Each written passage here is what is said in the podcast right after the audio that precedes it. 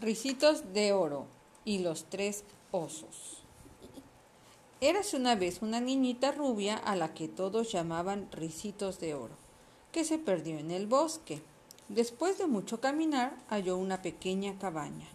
Llamó a la puerta, pero nadie contestaba, así que entró. Dentro, sobre una mesa, vio tres tazones con avena y como no tenía mucha hambre, los probó. El tazón más grande estaba muy caliente. El tazón mediano estaba muy frío. Pero al probar el tazón más chiquito, dijo, Este está perfecto. Y felizmente se lo comió todo. Luego, Ricitos de Oro vio tres sillas. Se sentó en la más grande, pero era demasiado dura. Luego se sentó en la mediana, pero era demasiado mullida.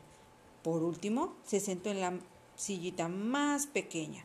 Esta sillita es comodísima, dijo feliz, pero justo al decir esto la sillita se rompió en pedazos. Después Ricitos de Oro se sintió muy cansada, así que se fue a una habitación donde había tres recámaras. Se camas, Se acostó en la cama más grande, pero era muy rígida. La cama mediana era demasiado blanda, pero cuando se acostó en la cama más chiquita, dijo, Esta cama es la mejor.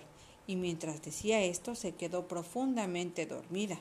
Mientras Ricitos de Oro dormía, los tres osos que vivían en la casa regresaron de su paseo diario por el bosque. Al entrar, Papá oso y mamá osa vieron que alguien había probado de sus tazones, mientras el pequeño osito se quejaba.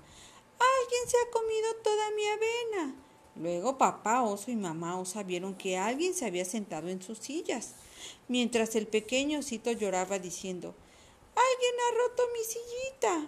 Después fueron todos a la habitación y al entrar el pequeño osito gritó Alguien está durmiendo ahora en mi cama. Sorprendida, Ricitos de Oro despertó y salió huyendo, mientras papá oso le gritaba que no volviera a entrar a su casa sin permiso.